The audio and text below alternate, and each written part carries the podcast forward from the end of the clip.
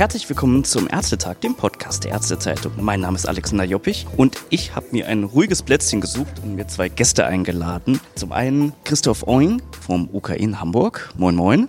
Moin, moin. Und Caroline Preuker hier aus Berlin von der Charité. Hallo. Hallo. Jetzt mal meine Standardfrage. Woher kommen Sie gerade? Ich komme aus einer Session, einer Vortragssession zu Sarkomen.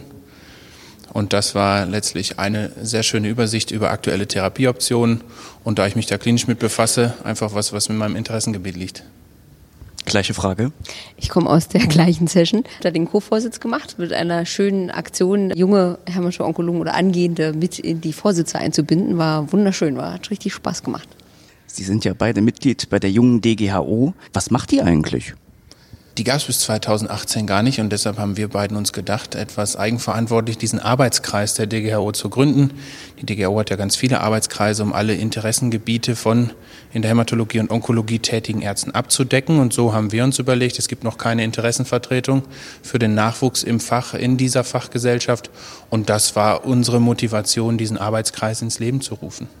Jetzt habe ich auf der Webseite gesehen, dass es geht auch um die Bekanntmachung von verschiedenen Beschäftigungsmöglichkeiten von Onkologinnen. Was gibt es denn alles? Als erstes denke ich ja an den klassischen Arzt, vielleicht sogar in der Klinik. Wo stehen denn dann noch die Türen offen? Eben darum geht es, dass wir nicht äh, immer nur den eigenen Fokus haben. Wir beide sind jetzt in der Klinik angestellt und dann auch noch in der Universitätsmedizin. Aber die Hämatologie, Onkologie kennt natürlich viel, viel mehr Tätigungsbereiche.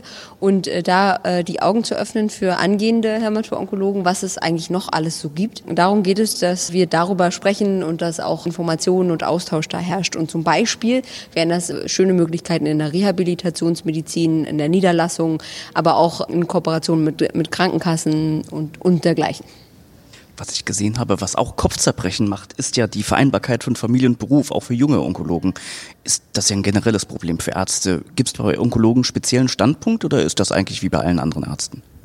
Ich denke, das Bewusstsein ist zunehmend da, dass Familie oder auch ein Leben abseits des Berufs, die sogenannte Work-Life-Balance, einen wichtigen Stellenwert in der Gesellschaft einnimmt und es macht vor der Ärzteschaft nicht Halt und auch vor, dem, vor den Hämatologen und Onkologen natürlich nicht. Und das ist in der Fachgesellschaft sehr wohl bewusst, dass das gerade auch für die jungen Kollegen eine Rolle spielt bei der Berufswahl, auch bei der Berufszufriedenheit und dabei zu bleiben.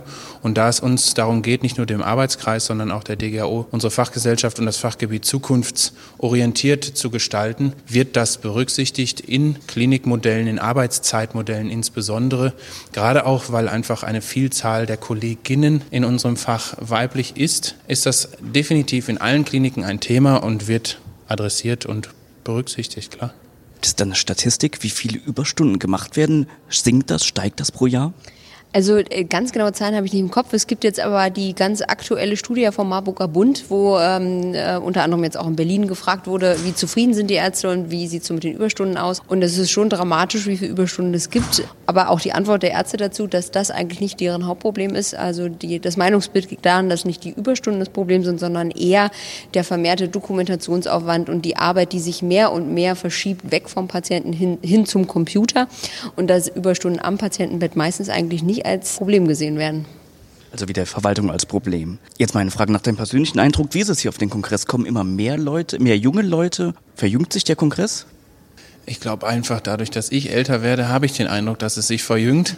Aber ich glaube schon, dass das ankommt, dass die Kongresse nicht nur in Deutschland, sondern auch weltweit, europaweit einfach eine extrem gute Plattform sind, um Netzwerk zu bauen, um Leute zu treffen, um auch Interessen zu teilen und auszutauschen. Das ist bekannt. Das Reisen ist sowieso Thema für jedermann. Und so ist es schon, dass viele junge Kollegen herkommen. Wenngleich es auch so ist, dass sich das häufig zum Beispiel bei uns in der Klinik auch an Beiträge bei den Kongressen orientiert, weil natürlich auch jemand zu Hause den Laden am Laufen halten muss. Jetzt haben wir junge Kollegen gehört und Kolleginnen. Wie sieht es bei den Frauen aus? Wird der Kongress auch weiblicher?